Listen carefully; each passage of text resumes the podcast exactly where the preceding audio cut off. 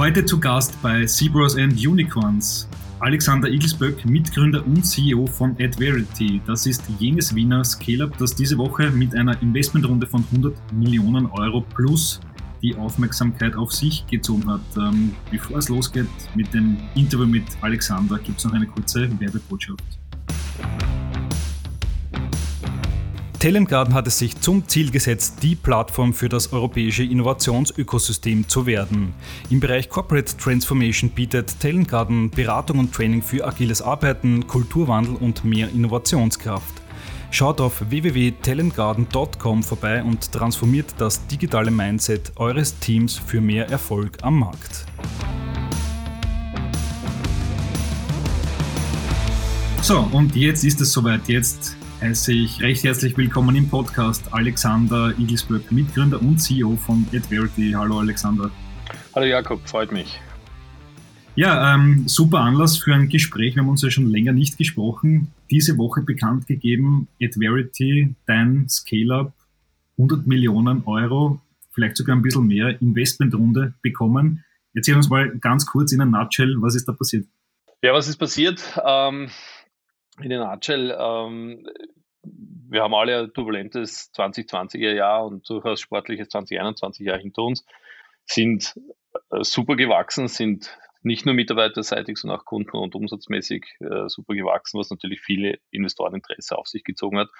Und wir halt eine große Markt-Opportunity sehen. Jedes Unternehmen da draußen will wachsen, will nachhaltig wachsen, um erfolgreich zu sein, braucht Daten und Analysen. Und das sehen wir einfach äh, quer durch die Welt.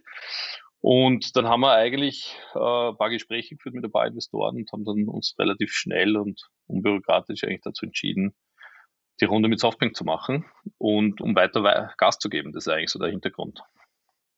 Softbank, einer der größten Tech-Investoren der Welt, über die will ich später noch sprechen.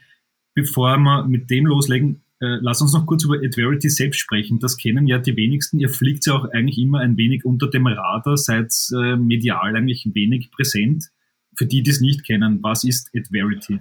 Ja, schön, schön gesagt. Ja, stimmt. Wir, wir, fliegen etwas unter dem Radar. Ähm, in der österreichischen Medienlandschaft kann man sagen. Aber ja, was machen wir eigentlich? Ähm, jedes Unternehmen da draußen, vor allem Marketing, Sales, E-Commerce-Teams, die wollen nachhaltig erfolgreich wachsen. Und um das zu machen, will jeder datengetrieben sein. Jeder muss Daten analysieren und vor allem in diesen Bereichen hast du so viele externe Daten. Aber das klingt immer so einfach. Jedes Unternehmen sagt, ja, wir sind data-driven. Aber eigentlich, um es at scale zu machen, ist es super komplex. Du hast hunderte Datenquellen außerhalb vom Unternehmen. Du musst diese Daten zuerst einmal kriegen. Du musst die Daten äh, verlässlich kriegen, sauber kriegen, automatisiert kriegen. Und dann hast du, das ist die halbe Miete, aber dann möchtest du Analysen drauf machen. Da machen jetzt sehr viele Dashboards, Reports. Aber eigentlich ist dort wiederum die Secret Sauce, äh, das seamless und top für die Daten zu haben, also nicht wirklich technische Hürden darin zu haben und dann äh, proaktiv Analysen zu machen. Und das ist das, was wir machen, dass wir in den Daten proaktiv äh, Insights generieren und den Unternehmen proaktiv möglichst mitteilen, okay, da ist äh, Anomalie zu erkennen, da ist ein besserer Return of Investment zu erkennen, wenn du dort weiter investierst. Somit ist es immer dieses äh, Zweiergespann, Get Data, Get Insights sind eigentlich diese Sachen, die wir an Unternehmen äh, weltweit liefern. Und die Unternehmen reichen von, von kleineren Unternehmen bis wirklich großen internationalen CPG-Unternehmen. Okay, ich stelle mir das jetzt so vor, ohne es jemals benutzt zu haben, wie so eine Art Software-Cockpit, wo der Marketing-Manager davor sitzt und äh, mehr oder weniger in Echtzeit sieht, ob die Instagram-Werbekampagne zu mehr Sales auf Amazon führt. Kann man sich's vereinfacht gesagt so vorstellen? Ja, vereinfacht gesagt, es geht ihm um, zu, um diese äh, Ausgabewirkung. Es geht darum, welche Kanäle bespiele ich oder welche anderen treibenden Faktoren haben Auswirkungen auf, auf mein Wachstum, auf mein Umsatzwachstum, auf mein Newsletter-Subscription, auf meine Testfahrten. Es ist ja nicht immer nur der Umsatz. Das heißt, es geht immer um die Zusammenführung von einerseits was gebe ich aus, was für andere Datenquellen gibt es, die relevant sind dafür und dann natürlich auch wiederum Analysen zu fahren, Dashboards und Reports zu generieren oder proaktiv Insights zu, zu haben. Und ja, es, am Ende des Tages ist es oft ein einfacher Case, wo ich sage, meine Instagram, Snapchat, TikTok-Ads haben eine Wirkung auf X, aber für ein multinationales Unternehmen ist die Fragestellung wesentlich komplexer. Mhm. Und das hat jetzt Softbank so gereizt, dass sie ziemlich viel Geld investieren. Ich glaube, gemeinsam mit Sapphire Ventures äh, mhm. mehr als 100 Millionen Euro. Ähm, welche Ziele verfolgt ihr jetzt damit? Also 100 Millionen Euro, die muss man auch mal ausgeben und in Wachstum investieren. Wie macht ihr das? Man kann sagen, so unsere Software oder so Software wie unsere braucht jedes Unternehmen auf der Welt, weil sonst fliegt man relativ blind durch, durch das Businessleben. Ähm, das heißt, es gibt diese Kategorie, wo wir einfach das führende Unternehmen international mittlerweile sind. Und diese, diese Kategorie weiter anzuführen, weiter zu dominieren, ist, ist natürlich das Ziel. Wir, wir haben ein äh, Büro in, in New York aufgemacht ähm, äh, letztes Jahr, wachsen dort, wachsen weiter in unserem Büro in England und logischerweise wachsen wir weiter in unserem Büro äh, in, in Wien. Aber im Wesentlichen investieren wir in drei Bereiche. Äh, der, der erste Bereich ist sehr stark orientiert auf, wir investieren ins Team. Ähm, zweite Bereich ist, wir investieren ins Produkt weiter. Wir sind, wie soll man sagen, wir glauben immer daran, dass Best Product wins long term. Das heißt, wir investieren und, uh, in die Innovation weiter. Und das dritte ist so, wir investieren äh, ausgewiesen in Customer Experience. Das heißt, wir, wir investieren eigentlich darin, dass unser Service, unser unsere Mitarbeiter, und unsere Prozesse darauf aufgelegt sind, dass, dass es ein perfektes Custom Experience ist, von Erstkontakt bis erfolgreich sein mit unserer Software. Weil am Ende des Tages ist es nicht mehr so, man verkauft die Software und hinter uns passiert irgendwas, sondern wir gehen ja auch die Wege mit unseren Kunden. Und das sind so diese drei Bereiche, Team, Product, Kunden. Hm. Du hast im Vorgespräch gesagt, ihr habt ja mittlerweile schon 300 Mitarbeiter. Wie viel werden es in ein, zwei Jahren sein? Gibt es da Pläne? Ja, wir werden wahrscheinlich gegen Ende des Jahres 400 sein und, und der aktuelle Plan sieht vor, dass wir uns nächstes Jahr wahrscheinlich ungefähr verdoppeln wieder. Und der neue Investor Softbank ist ein ganz großer Name. Natürlich eine tolle Sache, den an Bord zu haben, aber wie groß ist dann auch der Druck auf die Firma geworden? Man muss jetzt wahrscheinlich sehr erfolgreich äh, weiterwirtschaften. Ähm, Softbank hat ja auch investiert, etwa in Klarna und andere äh, Unicorns. Ähm, wie groß ist der Druck? Der, der externe Druck vom Investor ist eigentlich nicht so relevant, um es so zu sagen, sondern es geht ja darum, was wir als Founder erreichen wollen. Das ist eigentlich der Druck, den wir uns immer auferlegt haben. Und wir sehen Opportunity, wir sehen Möglichkeit. Der Druck ist, dass äh, Happy Kunde unser E-Mail schreibt und sagt, großartig, was ihr macht. Ähm, der Investor-Druck ist jetzt eigentlich nicht relevant im Daily Operations. Mhm. Warum habt ihr euch für Softbank entschieden? Ähm, sind, wie gesagt, ein Rieseninvestor haben aber sicher auch ähm, ja, äh, Kritik einstecken müssen in den letzten Jahren, wenn man sich so erinnert an WeWork. Äh. Ja, interessanterweise war sogar diese Kritik, die sie einstecken haben müssen, Teile der, der Gespräche, die wir mit ihnen geführt haben. Ähm, aber Softbank ist ein extrem erfahrener und, und extrem, wie soll man sagen, mit einem breiten Portfolio-Set. Und, und das Interessante daran ist, wenn man sich das Softbank-Portfolio anschaut, von Klarna, von Didi, äh, von, es sind so viele mehr, die, die unser eins ja gar nicht vorerst auf dem Radar gehabt hat, die in dem Softbank-Portfolio drin haben. Wenn man sich einmal durchüberlegt, wie groß eigentlich allein im Softbank-Portfolio die Opportunities von unserer Software im Softbank-Portfolio, dann war recht klar, dass es für Softbank, warum es sinnvoll ist, in uns zu investieren. Und für uns ist es wiederum eine super ähm, ähm, potenzielle äh, Kundenschicht, äh, die Hyperscaler, die Internet Pure Play, die, die Softbank hat, einfach als Kundensegment besser anzu anzugehen. Hm. Also die ganzen Firmen, die Softbank im Portfolio hat, sind potenzielle Kunden für euch.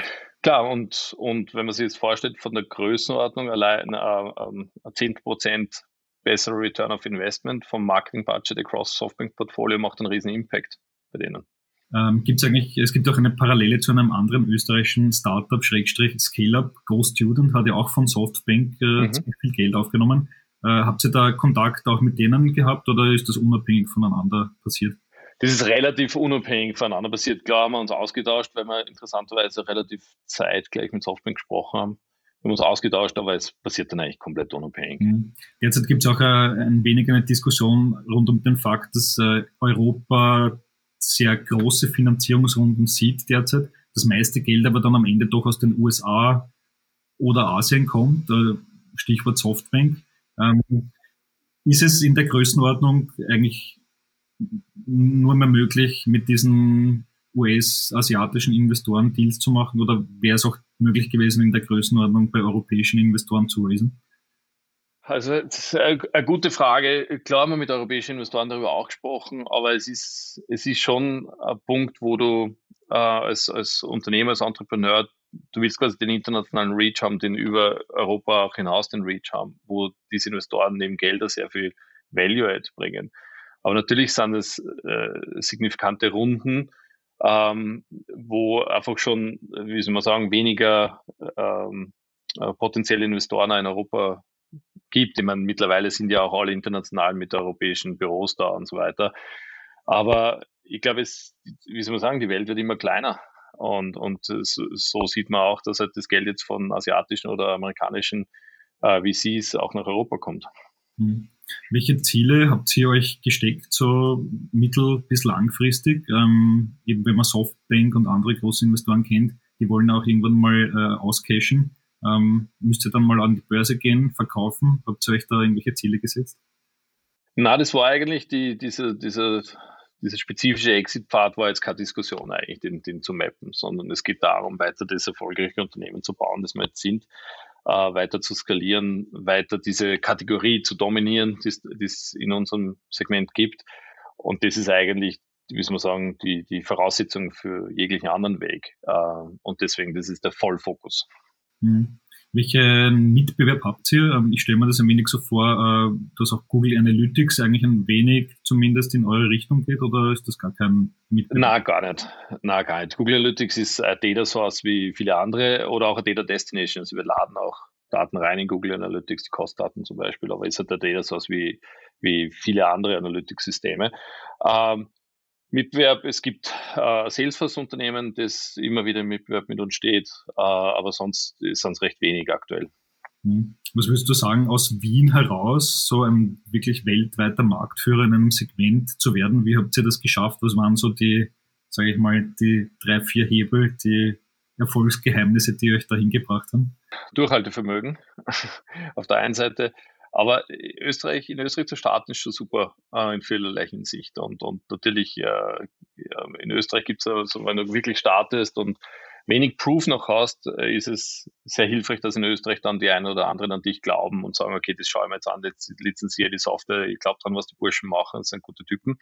Und dann mit dem, diesen Erfolgscases kannst du dann internationalisieren und, und irgendwann kommst du dann drauf, dass plötzlich wer der Software lizenziert, der die nicht kennt. Und dann kommst du drauf, ah, jetzt hast du den Product Market Fit und dann musst du dranbleiben und dann musst du halt wirklich durchhalten und Gas geben und jeden Tag hustlen am Ende des Tages. Und, und so wächst man dann. Hm. Welcher Kunde war das damals, äh, wo du gesagt hast, äh, okay, jetzt wird's wirklich spannend, jetzt kommt auf einmal jemand, äh, den ich noch gar nicht am Radar hatte und der zahlt wirklich dafür? Das ist eine gute Frage. Weiß ich ehrlich gesagt gar nicht mehr, was für Kunde das ist, aber wenn man sich das vorstellt, unser, unser, unser Lizenzpreis äh, ist, ist natürlich, schwankt natürlich extrem von, von, von 1000 Euro im Monat bis zu 30, 40.000 Euro im Monat. Und, und am Ende des Tages geht es darum, wirklich ähm, den, den Value rüberzukriegen. Und das ist einfach dieses großartige Ereignis, wenn du als, als Unternehmer, als Entrepreneur, als, als, als Founder dann, dann wirklich siehst du, du löst einen Schmerz auf der anderen Seite. Das ist eigentlich der wirklich exciting Moment, wo du sagst, ich habe was baut, was den Schmerz auf der anderen Seite löst und dafür äh, kriegst du äh, Umsatz und kannst ein Unternehmen bauen. Ihr seid ja in dieser digitalen Marketing-Welt unterwegs seit vielen Jahren, sehr erfolgreich. Äh, wie stehst du zu dieser ja doch intensivierten Diskussion um äh, Tracking, Anti-Cookie-Policies?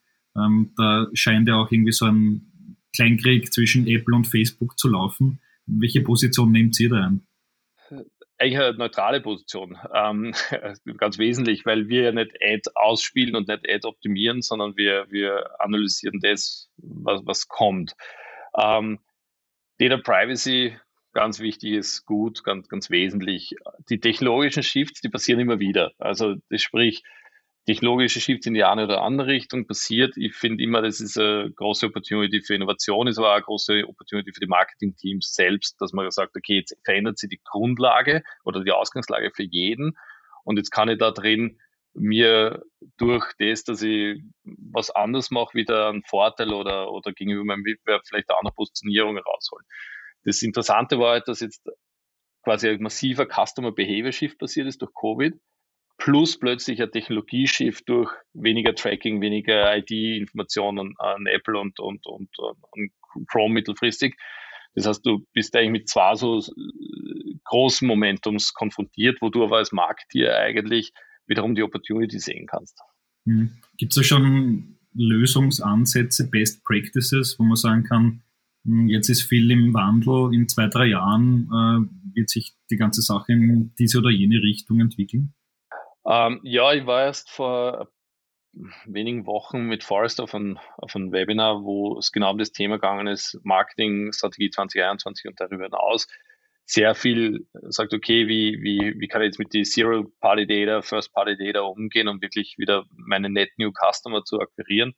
Und da geht es da wirklich wieder um, äh, sich zurückerinnern auf die klassischen 4Ps im Marketing, äh, dann Marketing Modeling, äh, neu zu finden, Continuous zu machen und so weiter. Da gibt es viele, viele neue Ansätze wiederum, wie, wie eigentlich das ausschauen kann going forward. Und was eben uns in die Hände spielt, ist, dass am Ende des Tages ist es ein Vollfokus auf Analytics, auf Data Integration und Analytics ist, die, ist das Fundament, worauf alles andere bauen wird. Welche Trends bei den Marketingkanälen siehst du? Ähm, in Österreich ist das jetzt auch kein neues Ding mehr, aber es gibt immer mehr Firmen, die sich da irgendwie versuchen, zum Beispiel auf TikTok Fuß zu fassen. Nehmt ihr solche Trends auch wahr und müsst ihr dann irgendwann mal sagen, okay, wir müssen jetzt auch TikTok anbinden, weil die Leute, die, die User das wollen?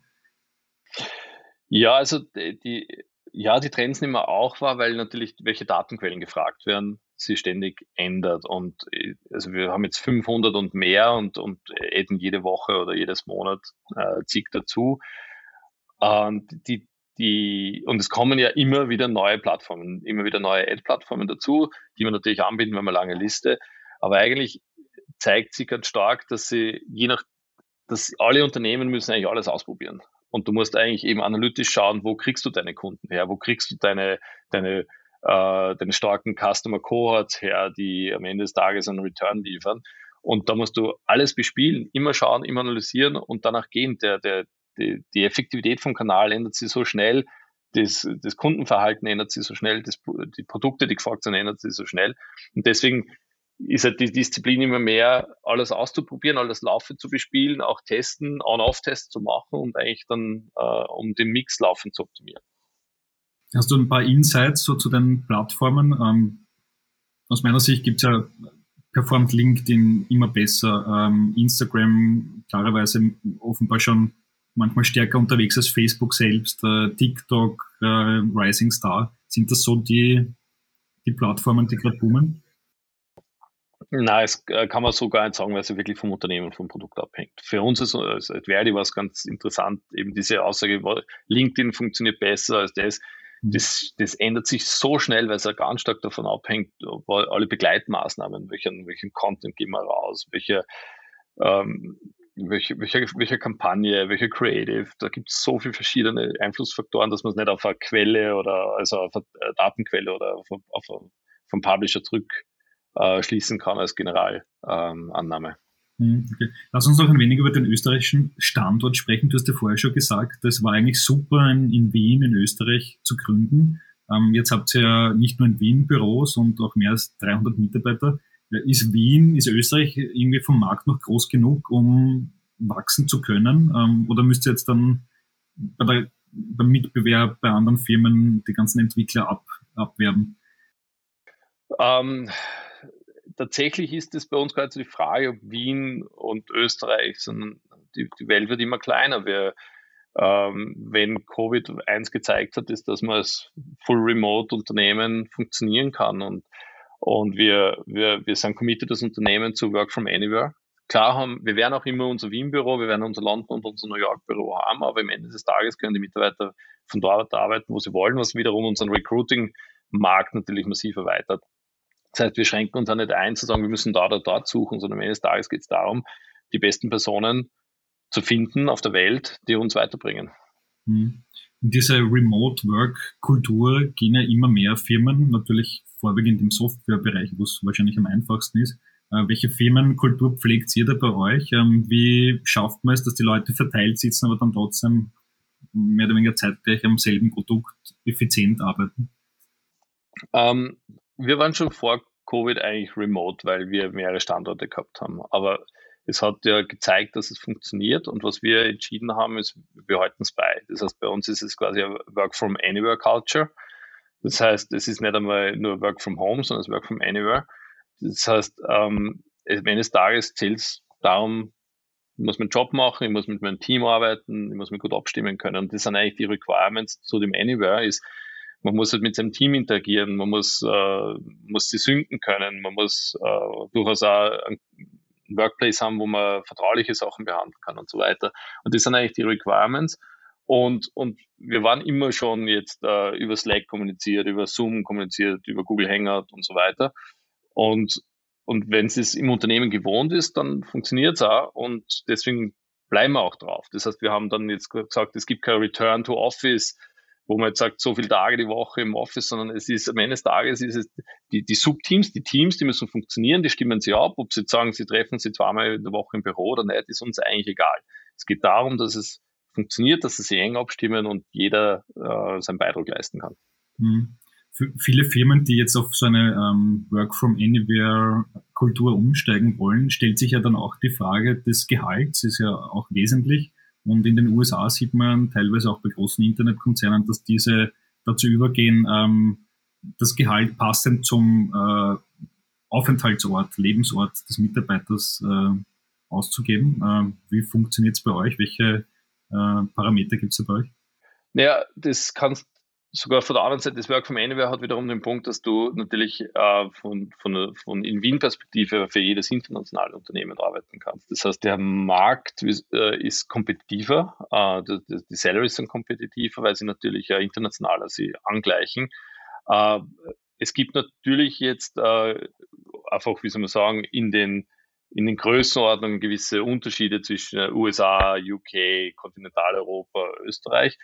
Aber, aber es gibt nicht dieses, was jetzt, wie du sagst, diese Tech-Unternehmen machen, weil, weil, du jetzt nach Hause ziehst von der Bay Area nach Arizona, jetzt kriegst du 25 Prozent weniger. Sowas gibt es bei uns nicht. Äh, noch eine äh, Abschlussfrage zum äh, Standort Österreich, Standort Wien mit GoStudent und Bitpanda gibt es ja jetzt zwei gefeierte Unicorns aus Österreich. Seid ihr auch am Weg dorthin? Sicher. Okay, super. Also in den nächsten Jahren irgendwann mal äh, auch bei uns zu lesen, Adverity erreicht Unicorn-Status, ist das quasi das nächste Ziel?